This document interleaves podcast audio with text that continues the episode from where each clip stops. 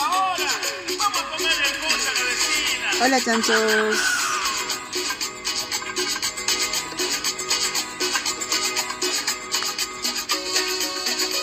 Sentimiento y cariño para ti, Perú.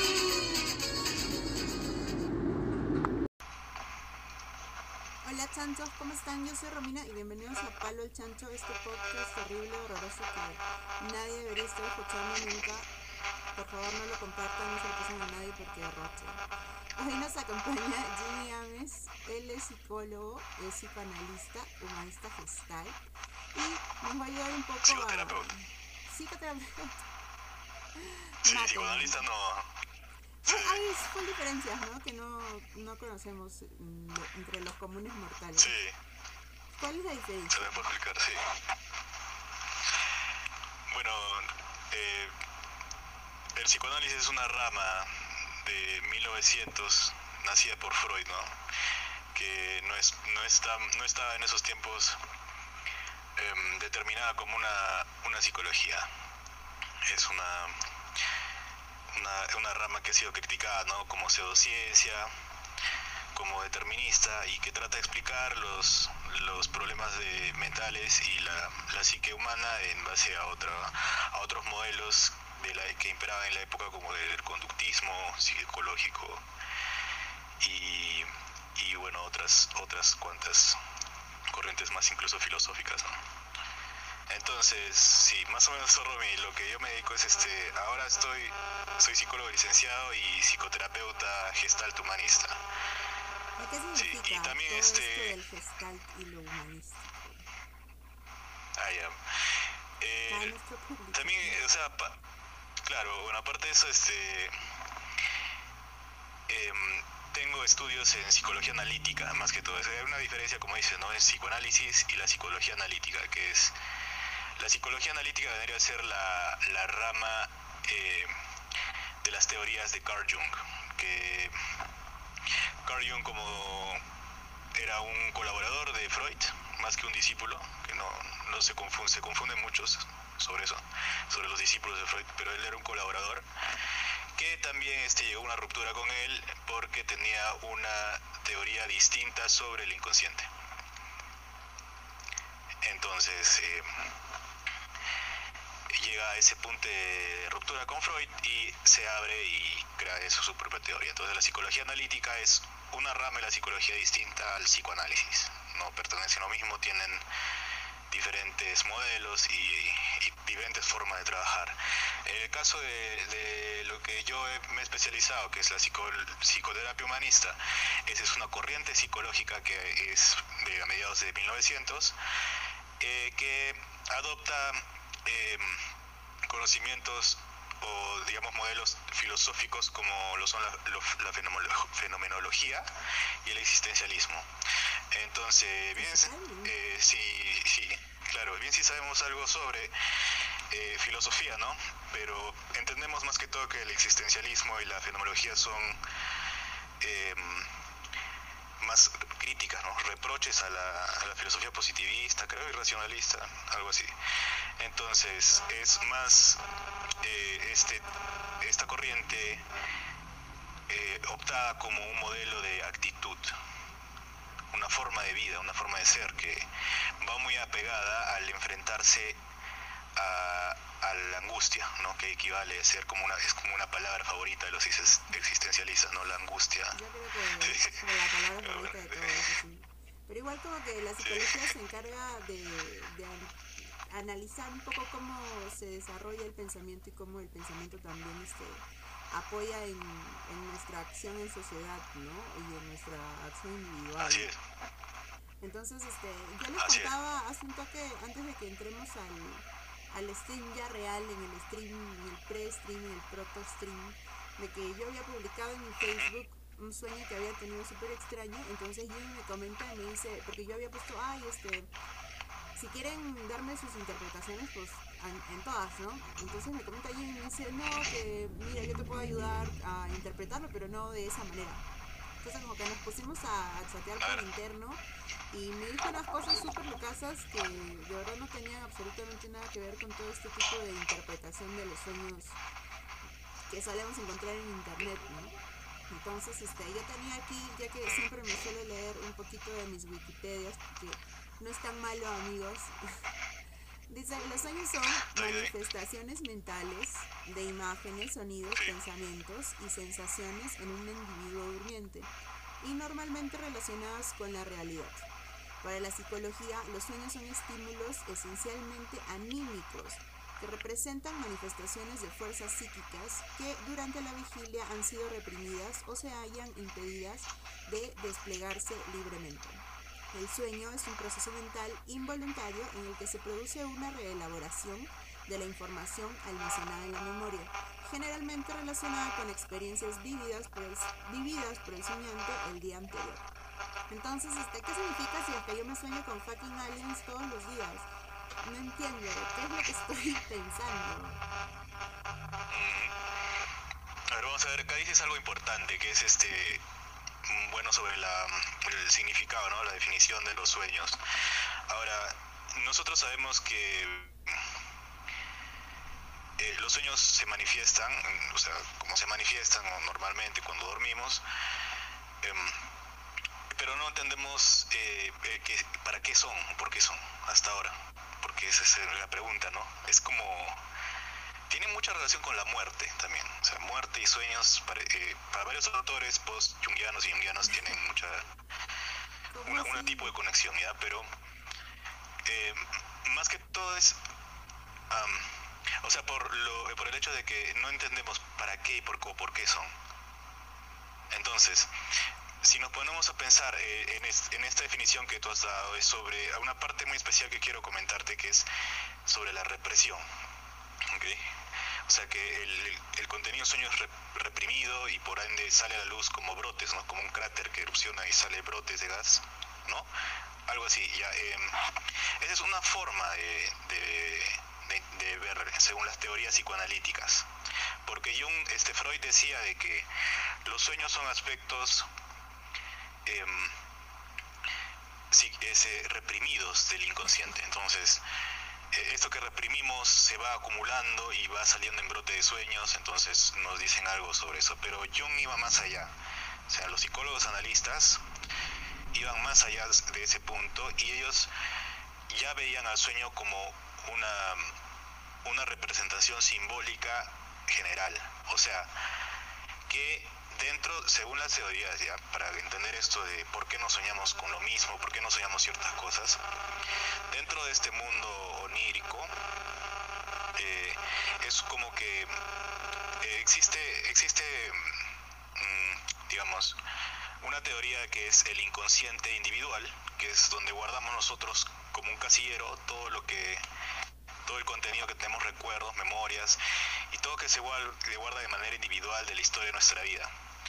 Pero Jung decía de que existe un inconsciente que es colectivo, o sea, que ya abarca aspectos mitológicos universales. ¿Ok? O sea, que es un inconsciente grande, es un inconsciente donde hay muchos símbolos y hay, muchas cosas, es su estructura de la psique para él, ¿no? Entonces, em, dentro de este inconsciente colectivo tenemos unos arquetipos que etimológicamente, como la palabra dice arquetipo, viene eh, arque, creo que es principio o huella, y tipo, no, tipo es huella y arge, arge es principio. Entonces, em, los vestigios del inicio son como que representaciones, llamémoslas, este, o etiquetas de formas de ser de ciertos personajes que viven en nuestro en nuestro inconsciente colectivo, que se representan a través de los mitos. No sé si hasta ahí me siguen, estoy hablando al revés.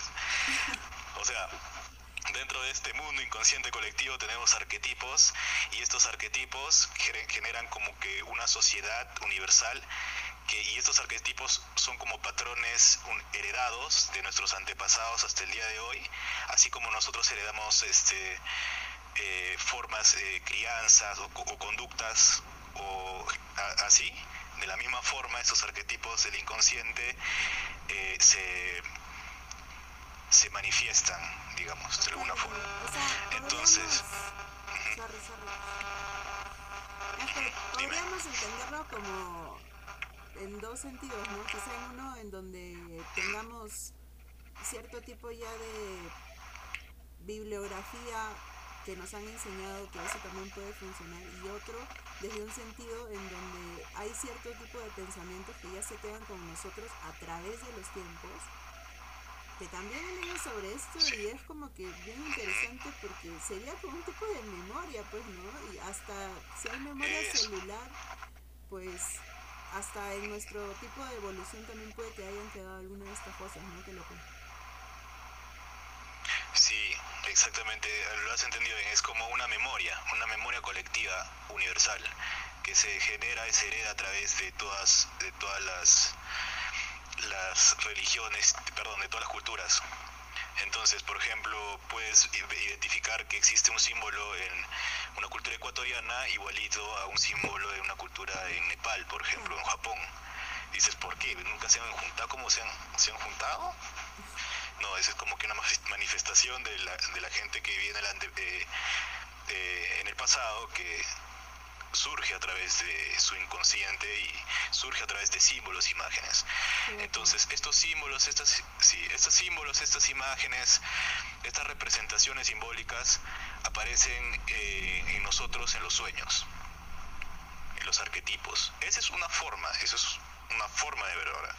Hay otra forma terapéutica de trabajarlo, que esa es otra rama, que posteriormente podríamos llegar ahí, ¿no? no porque Pero, eh, ajá, Eso iba a que, o sea, definitivamente tenemos un montón de sueños, pero hay algunos que no son tan importantes como otros, ¿no? O sea, hay algunos que son de verdad súper extraños y bien...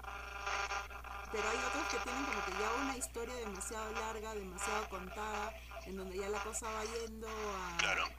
a otro lado, porque yo me acuerdo que tenía como que años, he tenido como que tres o cuatro años de haberme soñado todas las noches que llegaban los extraterrestres. O sea, y solo veía, veía la nave, veía la nave y a veces hacían destrozos, a veces no, pero nunca los nunca llegaban a aterrizar, nunca los llegaba a ver, pero soñaba esto todos los malditos días y para mí era bacán, o sea, me gustaba un montón. Pero significará eso algo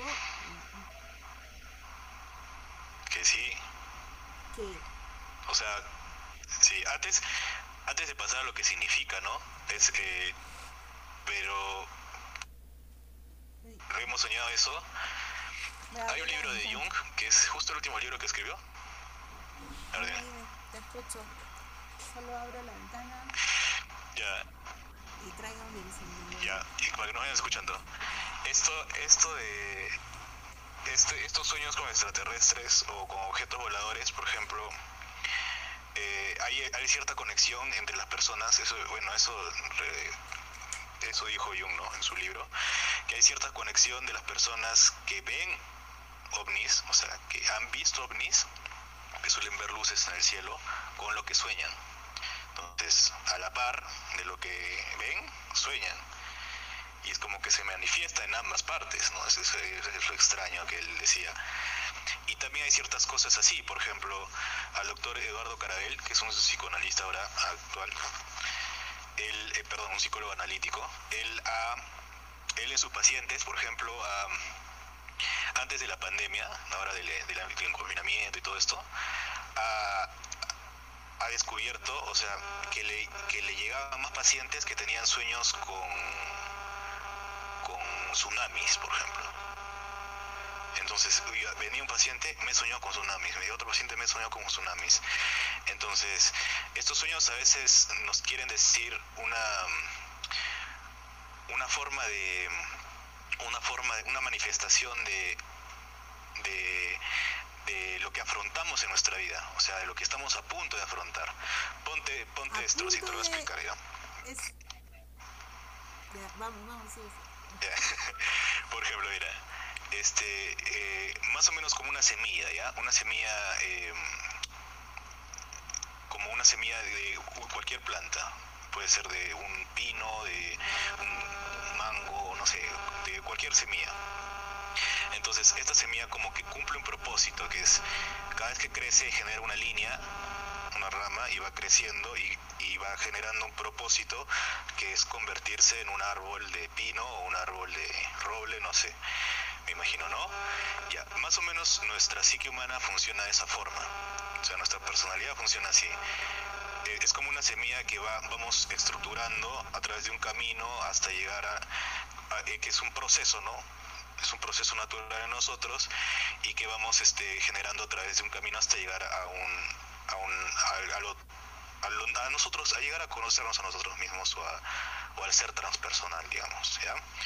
Entonces, cuando vamos cruzando esta rama, este camino, eh, se van manifestando los sueños. Los sueños cumplen un rol importante en el, en el darnos cuenta de, la- de nuestra propia existencia. Que eso es lo que decía otro maestro, que es Fritz Perls, eh, maestro de la psicoterapia gestral.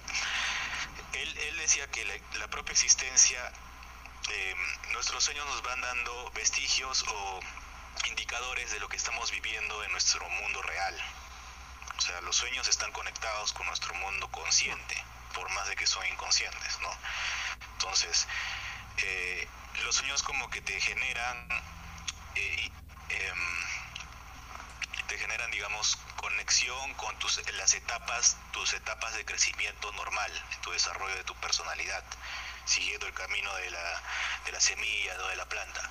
Entonces, esos sueños son importantes. O sea, dices, no sé si has escuchado tú, Romy, pero algunos dicen, me he soñado, pero no pasa nada, pues es un sueño, no, mano. ¿Qué va a pasar? ¿No? Muchas Pero- cosas. Ya, es que, ese- es que esa es, esa es la cuestión, que, que va a pasar, pues dicen, ¿no? Pero pasan, pasan cosas. Y, y bueno, no. Como dices, hay sueños que eh, en base a tu interpretación pueden ser importantes y otros que no son importantes. Sin embargo, hay como, como psicoterapeuta que trabajo en sueños, hay sueños que por más que no sean importantes, sí tienen un valor principal. Porque hasta eso que rechazas, que está lejos, que dices, no, que esto fue que... Esto tiene un significado que te puede ayudar y te puede dar un enriquecimiento personal a tu propio desarrollo. Sí, entonces también los toma en cuenta, digamos, también se trabaja con partes insi- insignificantes del sueño, por ejemplo, que no tienen eh, importancia más para ti. Claro, yo una vez me es. este, que venía una capibara. ¿Sabes qué es una capibara? Es como un animal, No, no. es como una rata, pero gigante. Tipo el Ah, tamaño ya, de sí, con cabezona. Sí, Claro, ya me unos acordé. dientes así. O sea, era como que súper extraño y como que me hablaba, no sé qué me dijo. Y yo al día siguiente estaba chequeando Facebook y un amigo subió un meme de una capibara. Que era súper raro, pues, porque era un animal, es un animal que no, no es muy conocido. Entonces, este, de ahí quería entrar a hablar sobre los sueños premonitorios, porque, entre comillas, premonitorios, ya que muchas veces este, soñamos cosas que después pasan. Entonces, no sé qué podrías tú decirnos acerca de esto. Yo tengo ahí algunas teorías, pero para luego. Sí, a ver, eh, los, de lo- dentro de los tipos de sueños tenemos este los, los sueños de em, los sueños que es- en los que sí son más fáciles, digamos, de trabajar o los que preferiblemente se debe hacer en psicoterapia como para que ahondar en estos, porque son los sueños de traumas pasados o los sueños repetitivos o los sueños habituales. Estos tres tipos de sueños este, que forman parte más o menos de una estructura normal son los sueños que son más fáciles de intervenir, como nosotros como psicoterapeutas, eh, gestales. Y por otra parte, los sueños que son premonitorios, los sueños que son, por ejemplo, lúcidos, esos no los solemos tocar, porque se trabajan a otro nivel. De, puede ser en, en cuanto a la psicología analítica, ellos sí trabajan ese tipo de sueños. Entonces, hay dos ramas principales que uno se enfoca en trabajar, ¿no? Los, estos sueños que, que o los sueños repetitivos, los sueños habituales, los sueños em, los sueños que em, más que todos casi siempre te sueñas, ¿no? Y quieres entender por qué. Y hay otros que son premonitorios. Esos como que el- la psicología, eh, la psicoterapia gestal no lo suele no lo suele trabajar, pero sí tiene un significado en, en cuanto a la psicología eh, analítica. Porque mira, Y creo que tiene que ver eso con... Sí, dime. Yo los pensaba tipo Sí, instintivos quizá, ¿no? Quizá como. Nosotros sabiendo que algo podría estar pasando o podría pasar en un futuro y lo soñamos y se da tal cual, quizá también puede ser algo coincidente, pero algo así, ¿no? Sí, eh, eso, eso más arquetipal, por ejemplo, como este decía, ¿no? Eh, tú estás, estamos viviendo, estamos yendo por la línea del crecimiento, de nuestro desarrollo de la psique, y de repente este, estamos en nuestra etapa de enfrentarnos a nuestros problemas maternos, por ejemplo. Problemas con el papá, problemas con la mamá, por ejemplo. Sí, puta madre. Y, y digamos, llegamos a esa etapa de nuestra vida, oh, ya, este, ¿qué va a pasar? Tío, que estás en ese, en ese embrollo, ¿no? Digamos. Y tienes un sueño. Y te sueñas con, te sueñas eh, con una imagen que representa a tu papá. Una, una imagen de autoridad que te reprime, te hace sentir mal. O algunos se sueñan con estatuas gigantes, por ejemplo, te sueñas con una estatua gigante que se mueve y te intenta, te intenta capturar con las manos, así. Entonces es un sueño de...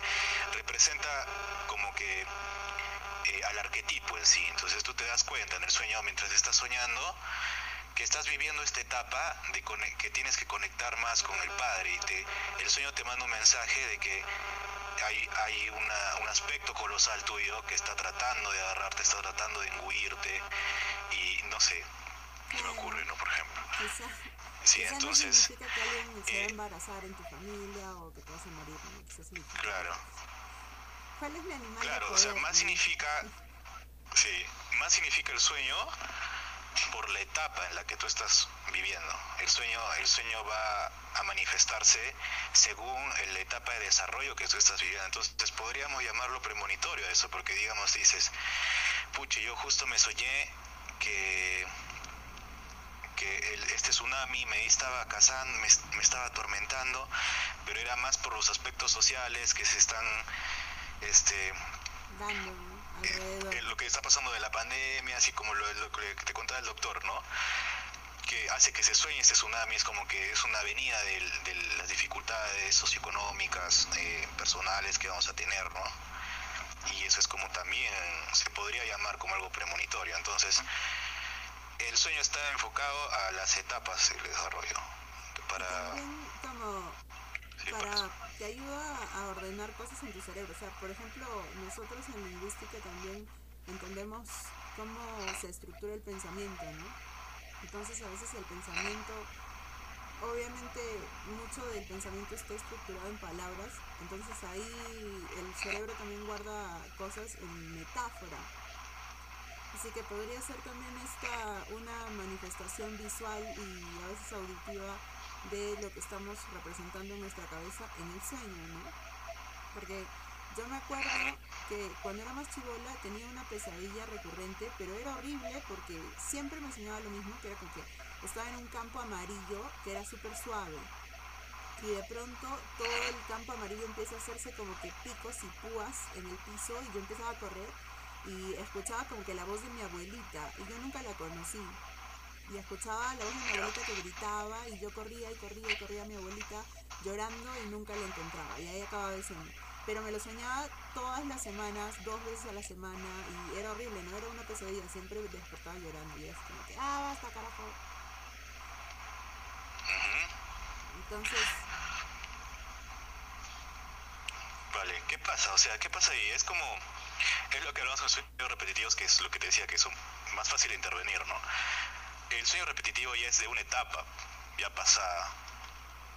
Es algo que, eh, como decimos, es algo inconcluso. De repente hay manifestaciones de la persona que sueña eh, dentro de ella, o sea, o rasgos, perdón, dentro de ella, que no ha podido integrar.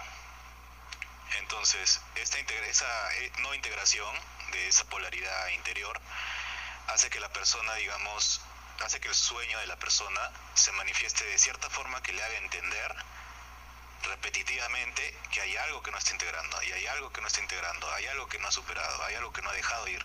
Entonces está ahí constantemente, ¿no? Y el sueño se manifiesta y se manifiesta y se manifiesta.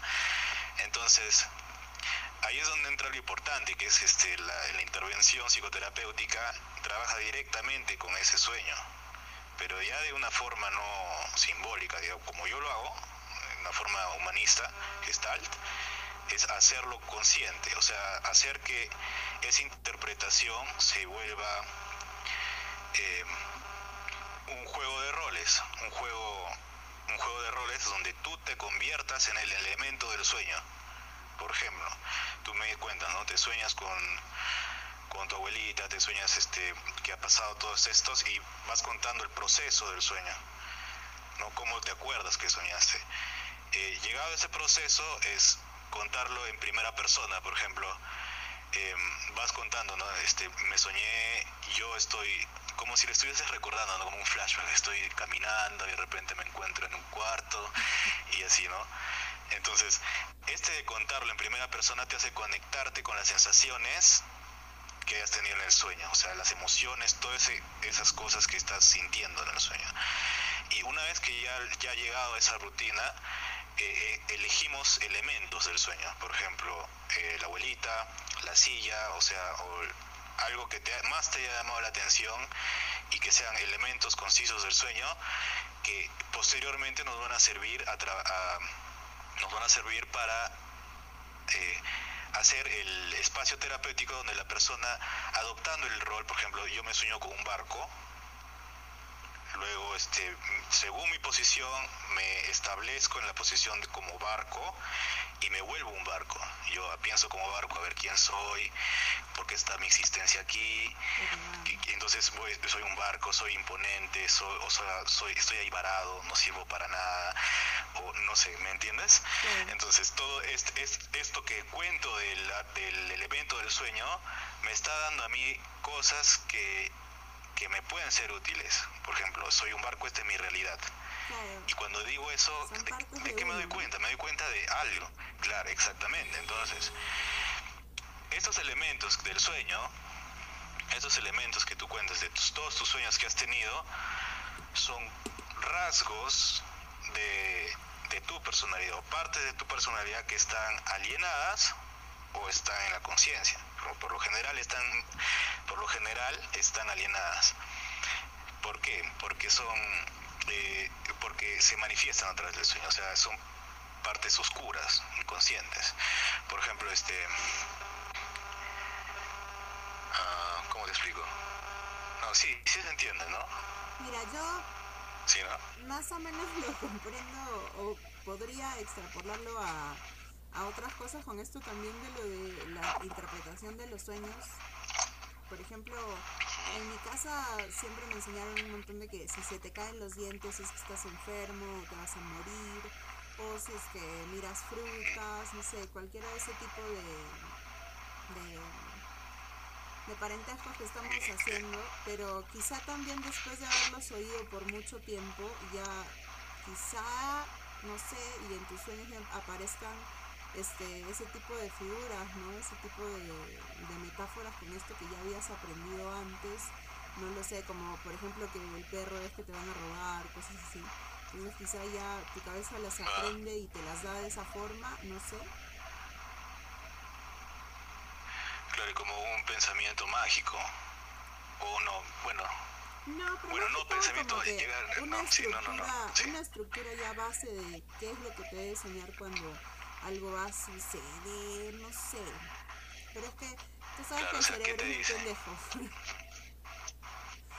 Sí, ya, lo digamos, que entiendo, digamos como que, o sea, te van reforzando, digamos, a través de mensajes eh, en tu vida, no, este sueño significa tal, este sueño tal, pero no, es, es- eso no es, o sea, a mí me decían en la universidad, mi profesor de psicoanálisis, que una cosa es la interpretación real de los sueños, o sea, según Freud o Jung, y otra cosa es este la- el cosmopolita pues, que te lees en la mañana o, digamos este el, el creer no en esas cosas porque eso no no es como se interpreta el sueño. O sea te pueden decir por sabiduría popular y a algunos les puede coincidir porque quien dice que no pues no de repente se soñó se soñó, por ejemplo, con un gato blanco y ya conoció a alguien que lo traicionó, ya digamos, le pasa, pero no necesariamente es así, ¿no? Claro. El sueño, en el, dentro del sueño, por ejemplo, si tú te, hay, hay ciertos tipos de arquetipos, como te digo, ¿no? El arquetipo de, eh, de la sombra, por ejemplo, que es representado por el, el yo alienado, el alter ego, el alter, el, la otra parte del yo, digamos, donde depositas todo este contenido del, de, la- de lo que no quiere ser. El arquetipo de la sombra es el arquetipo más oscuro, ¿ya? En el sueño se puede manifestar de varias, de varias formas. Se te puede manifestar incluso como...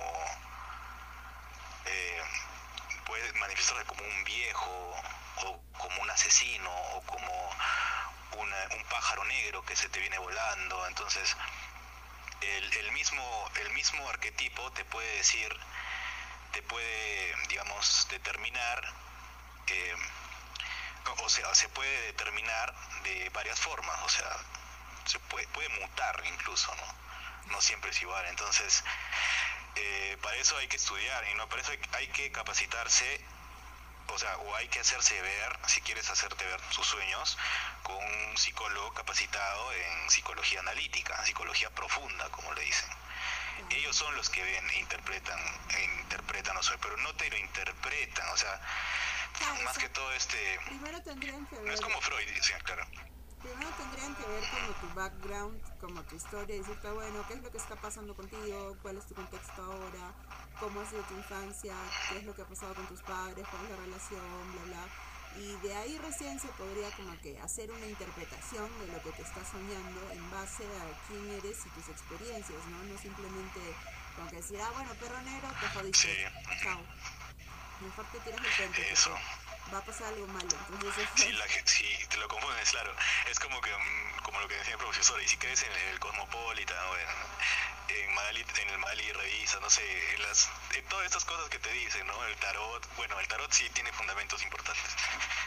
Pero digamos, si, si estás metido en el zodiaco o cosas así aleatora- aleatorias, no, no en el verdadero conocimiento de esto, sino en lo que te dicen nomás, entonces como que no te va a dar mucho significado, muchas pautas el sueño. Tiene que ser analizado por ti mismo primeramente, porque tú eres la única que le puede dar esa interpretación, tú eres la única que te conoces. O sea, el psicólogo no te conoce, no, no, te puede hacer un background, como dices, ¿no? Una anamnesis, como le dices, como dices, pero no sabe tu experiencia personal, no sabe lo que has vivido, lo que has sentido, y es más, mucho más difícil. Entonces, el hecho de que tú estés haciendo algo por ti al, al agarrar tu sueño y entendiendo ¿no? ¿Qué, qué rasgo mío es, porque ese es un consejo que les puedo dar ¿no? a todos acá los que nos escuchan, ¿qué, qué cosa me dice este elemento del sueño, no el sueño en sí, sino esta cosita del sueño. Justo me soñé todo ya, pero me soñé con esto que me, se me ha quedado grabado en mi mente, que es este elemento, y este elemento me está diciendo algo, mi, por ejemplo, el ovni. Este ovni, ¿qué, ¿qué representa para mí? O sea, ¿cómo es? ¿Quién es? ¿Qué, ¿Qué es su existencia? Entonces, eso mismo del sueño es parte tuyo. Es una parte tuya, un rasgo tuyo. Es como lo que hablamos hace un momento, ¿no? Los sueños, los elementos del sueño son diferentes partes nuestras alienadas, ocultas en nuestro inconsciente, que de alguna forma no hemos integrado. Entonces el sueño lo que hace es manifestarse como, como tal y, y te da pautas de que estos elementos son rasgos de los que tú puedes hacer algo por ellos. Y una vez que tú descubres, ¿no? Que este rasgo, oye, pero este, digamos, esto justamente es lo que yo yo estoy viviendo ahora. Mira, porque esto podría representar, tú, tú mismo te lo pones, ¿no?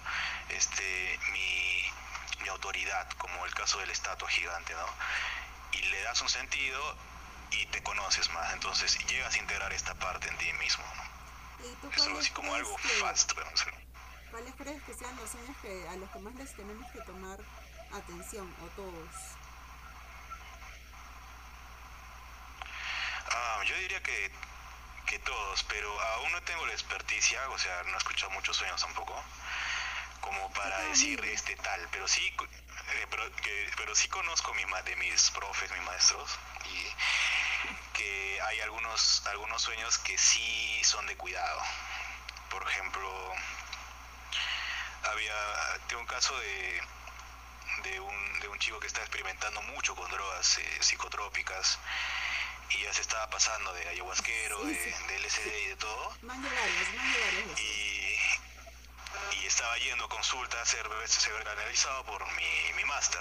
Entonces, el profe me cuenta que estaba, lo estaba viendo, estaba contando su sueño y él decía, él ya estaba en esas, en el, en el pensamiento mágico de, de un, digamos, en- que poseído por el héroe, poseído por un carácter mitológico de fuerza, de, Espiritualidad. Em, Claro, de que puede grande, cambiar ¿no? el profeta, o de, sí, mejor dicho, poseído por el sabio, o algo así, poseído por el, wow, entonces no, ahí ya se está- entonces el profe me dijo que una vez dice que le contó un sueño de que él estaba entrando al, al agua, entrando al agua y que estaba entrando al agua y que de repente al mar, ¿no? Que por lo general, es así, antes de continuar, de que cuando sueñas con un lago, con, con algo, un poco de agua, en un terreno, un lago, una piscina, simboliza el inconsciente individual. Pero cuando sueñas con el mar, ya es el inconsciente colectivo. Ya es, ma- es el mar, te Ya es sueñas otra con el cosa. baño, Entonces él estaba entrando. No Sí, yo también. Eh, Entonces estaba entrando y dice que se encontró con un cofre dorado y que había una llave dorada y que estaba a punto de abrirla. Entonces mi profe le dijo, este, ya, mira, te estás soñando con eso y eso ya simboliza que ya estás al límite. Así me dijo, yo me asusté. Al Y dije, ¿qué? qué? No, no, ¿qué? De, de la orilla, o sea, ya de, de quemar, pues, mañana. Y, quemó, quemó, se soñó que metió la llave, abrió, No. cuando abrió ya no, no era ¿Qué va a él. Quemó, pues. Se- sí, se Guau. fue al otro lado y, y se loqueó. Entonces, para sacarlo de ahí, pucha, no sé si saldrá. Entonces, eso me contó hace tiempo, ¿no? Por ejemplo, hay sueños cuando los expertos, digamos, los que ya tienen años, los masters, ellos sí te pueden decir, ¿no? Hay, eh, en base a la historia también del paciente, como dices, ¿no? Porque hay que conocer, digamos, eh, su comportamiento, su, su- sus hábitos de vida, sus, todo su estilo de vida, sus comportamientos, sus, y sus pensamientos, sus ideas también, todas estas cosas. Y, y mientras van contando el sueño, ya se van dando indicios de cuestiones de que sí pueden ser perjudiciales para ellos, por la experiencia, más que todo, ¿no? Sí, y eso es Romy, así pasa, y hay cosas así. Mm, Ya el sueño que te iba a contar ya no tiene ningún maldito sentido después de esto. ¿Por qué? Pero es que no tiene, no, no, No, no no quiere decir que si te sueñas con cofres o con llaves doradas te vas a volver loco. No, no, no quiere decir eso. O sea, es depende, de acuerdo. ¿no? Por eso es de acuerdo a tu semilla y a tu crecimiento, a tu rama. o sea, que, Yo- hacia dónde vas, ¿no? Me Depende. que, que estaba caminando por una calle y en realidad no me había dado cuenta que era un sueño porque era muy lúcido. Pero yo estaba caminando por una calle y me encuentro con una pareja, bueno, no eran una pareja, pero eran un chico y una chica que yo conocía. Y cuando las voy a saludar, a la calle de al frente estaba caminando un perro que caminaba súper raro, ¿no? Entonces yo me río del perro y digo, jaja, ese perro. Y el perro se me tira a la cara y me dice, soy un perro, estúpida, respétame. Que no sé es un sueño, es un sueño, no es verdad. Entonces es como que... ¿Qué significa ese perro en mi vida? Algo está pasando, voy a quemar. Para ti, ¿qué es? Ah. El perro, o sea, estás caminando, digamos, estás caminando por la calle, pasas y te sueñas con el perro y el perro viene y te grita, ¿no? Te grita y te dice, ¿qué te metes? o no, no sé qué. Ya, ¿qué es pues? O sea, como podemos, ¿qué es el, ¿cuál es el lenguaje detrás de eso? Porque detrás de ese perro hay algo, hay algo atrás, tuyo, personal, que puede ser o un deseo, o un miedo, o una proyección, o una, una polaridad tuya no explorada. Entonces, piensa, piensa un rato, entonces te pones a reflexionar. ¿Es un deseo de mí? Puede ser un deseo mío por ser ese perro y tener esa actitud, por ejemplo. Puede ser que yo necesite algo de ese perro. o puede ser lo opuesto. Puede ser un, un miedo a convertirme en ese perro y que ese perro tome esa actitud cuando no debería tomarlo. Entonces, puede ser volverte un perro. ¿Cómo es un perro, no?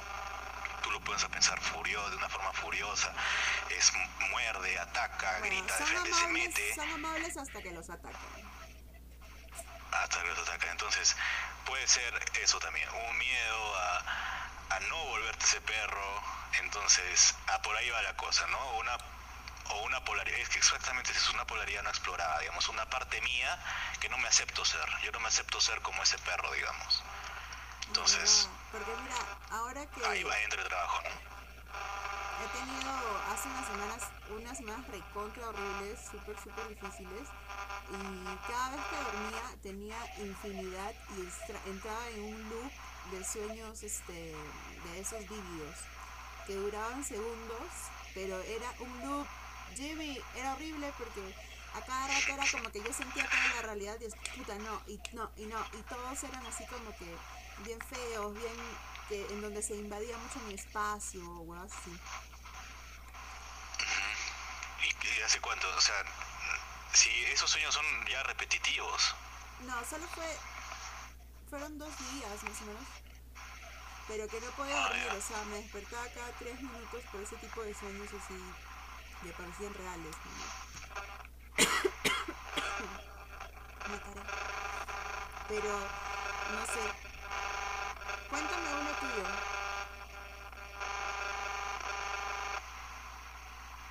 Ah. Bueno, el- algunos sueños sí. Es que, por ejemplo, sí he tenido también sueños que han pasado, o sea, han pasado, ha pasado lo que he soñado.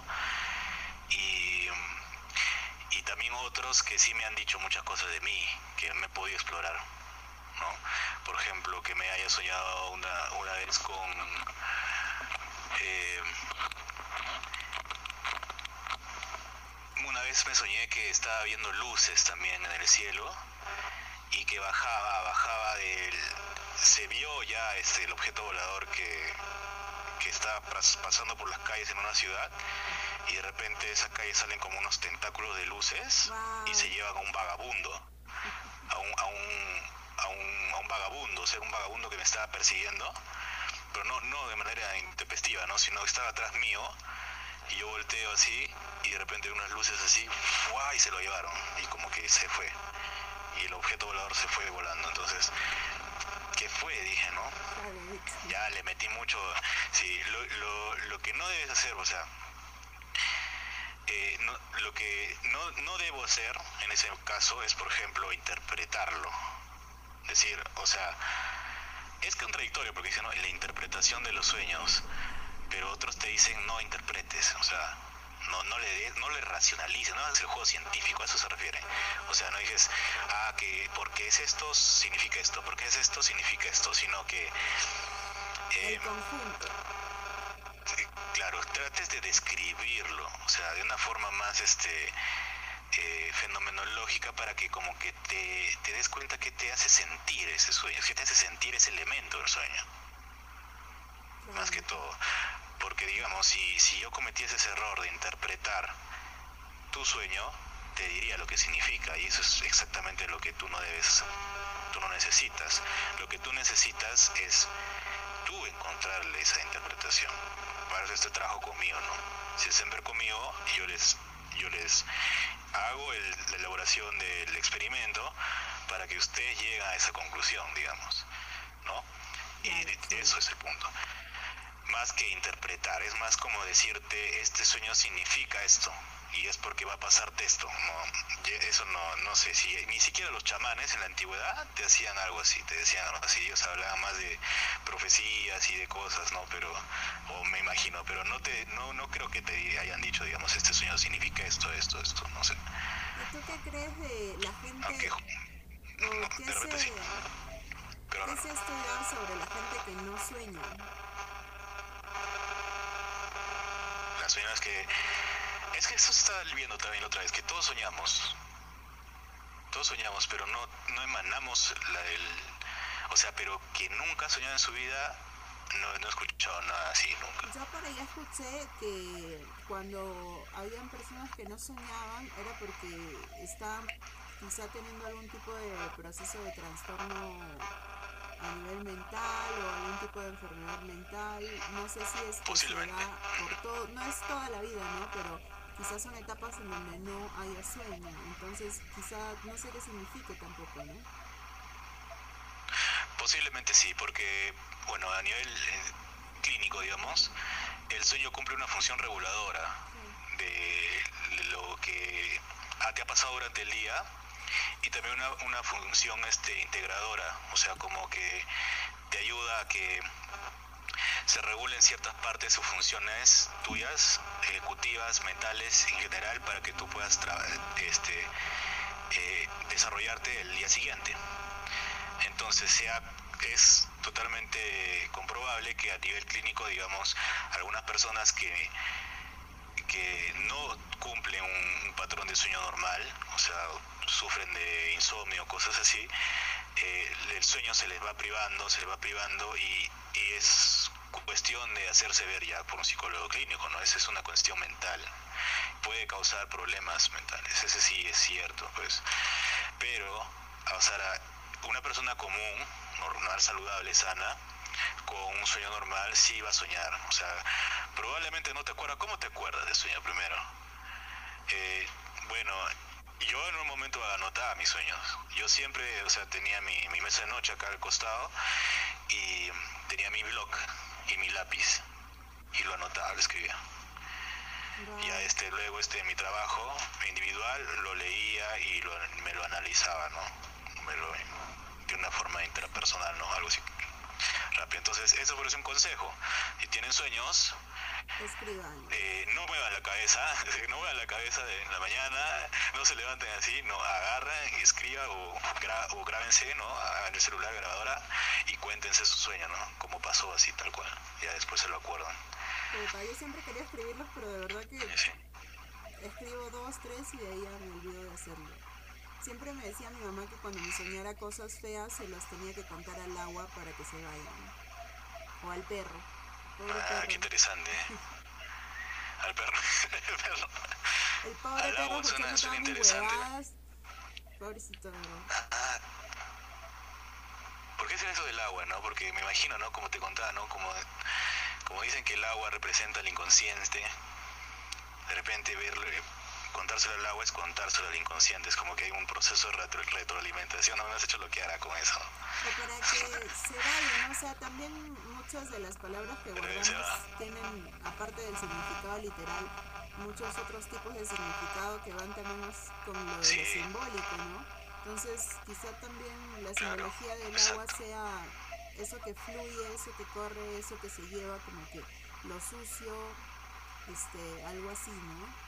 Pero también yo no había escuchado este tipo de, de interpretación como la que dices tú del agua, ¿no? O de un lago o, de un, o del mar. Entonces sería... Generalmente sí. dependiendo. Dependiendo. Porque digamos, este eh, hay un caso, por ejemplo, de, de una chica que sufrió de abuso, ¿no?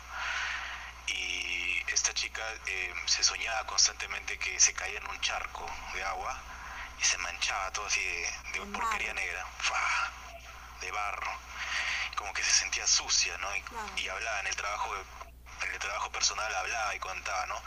Que me siento sucia, así, que esto, esto, como que salía a la luz esas cosas de su inconsciente.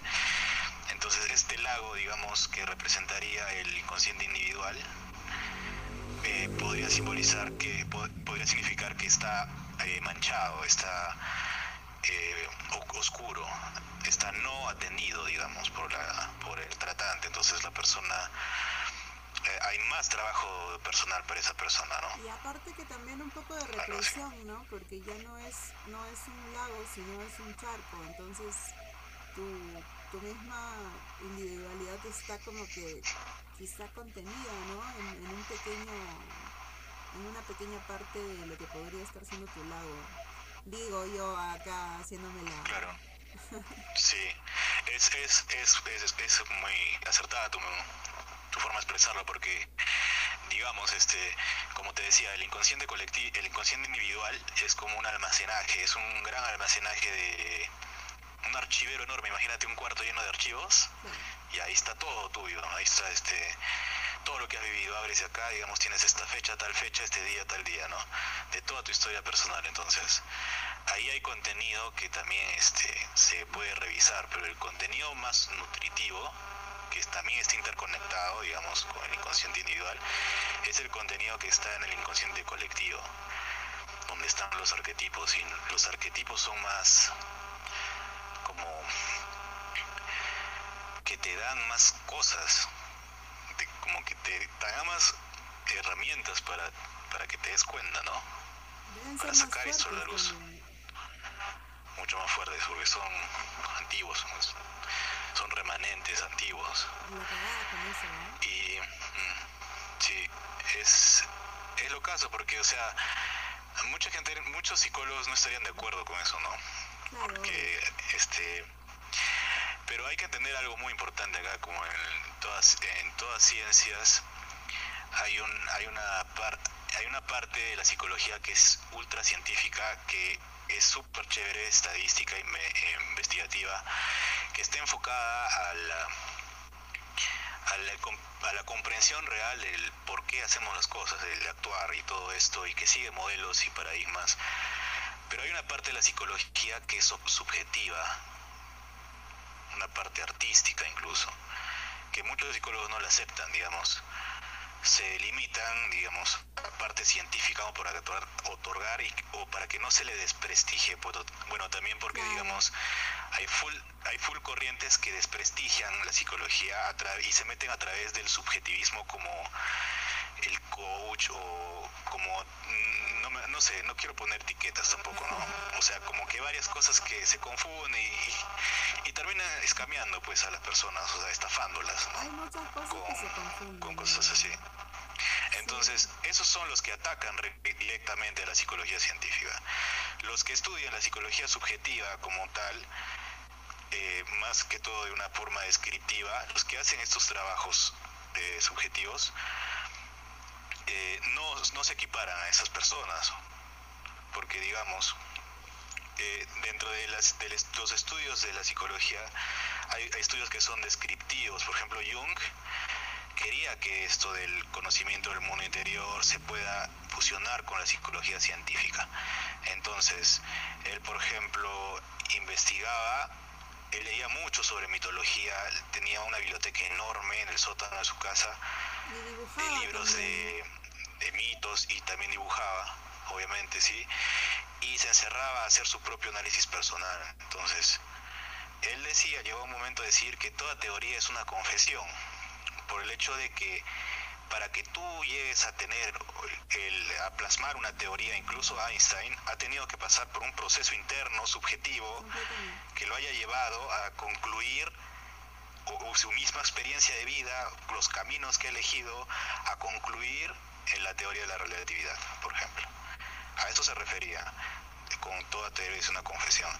Entonces, eh, hay dos partes que estudian. El, el- el conocimiento subjetivo, que está más arraigado a lo espiritual, a lo transpersonal, a lo, a lo incluso eh, ancestral.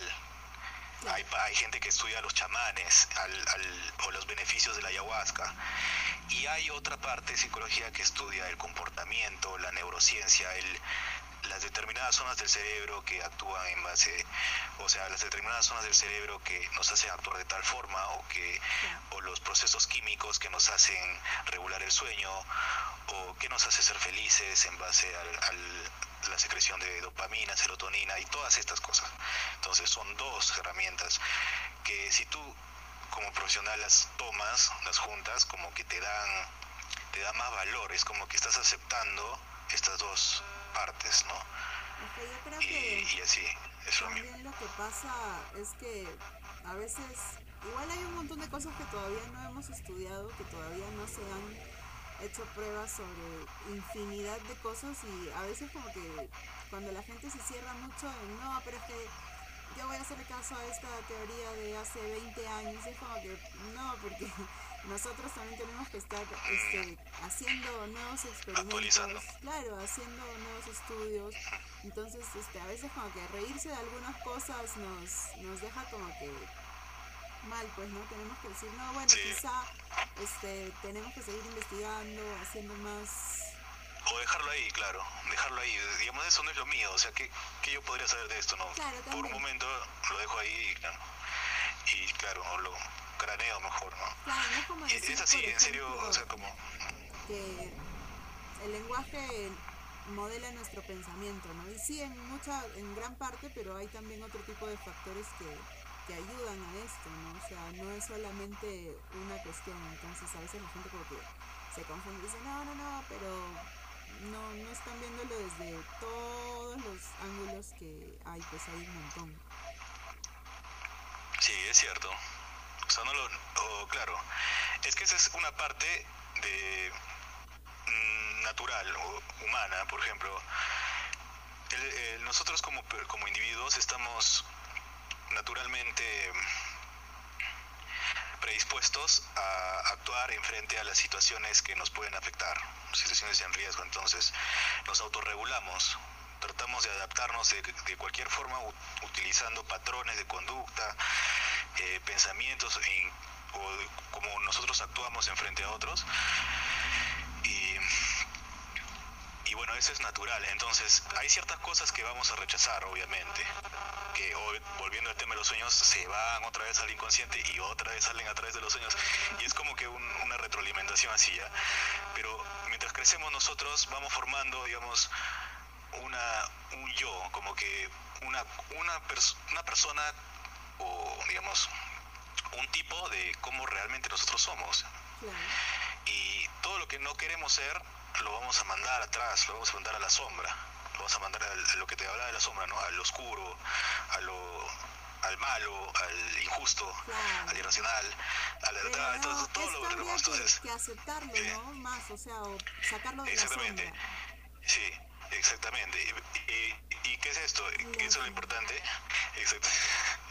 Que tanto tu yo, o sea, como vas creciendo tu ego, porque ego y yo es lo mismo para nosotros, eh, el ego va creciendo, la sombra va creciendo a la par. Sí. ¿Me dejo entender? Entonces, ego y sombra están a la par creciendo, a la par en ti. Y son estas dos partes las que tenemos que integrar. Porque el ego, el ego actúa, actúa de una forma y la sombra actúa de otra forma. Entonces, eh, el hecho que, digamos, a algunas personas les cuesta, les cuesta, digamos, aceptar su, o sea, son más, es que poner esa etiqueta alien- alienados es, es un poco fuerte, pero no es, no es en sí la palabra, es como que tienen aspectos alienados de sí mismo, o sea, cosas de sí mismas que no han aceptado, otras sí, incluso Sí. mejores que todos nosotros.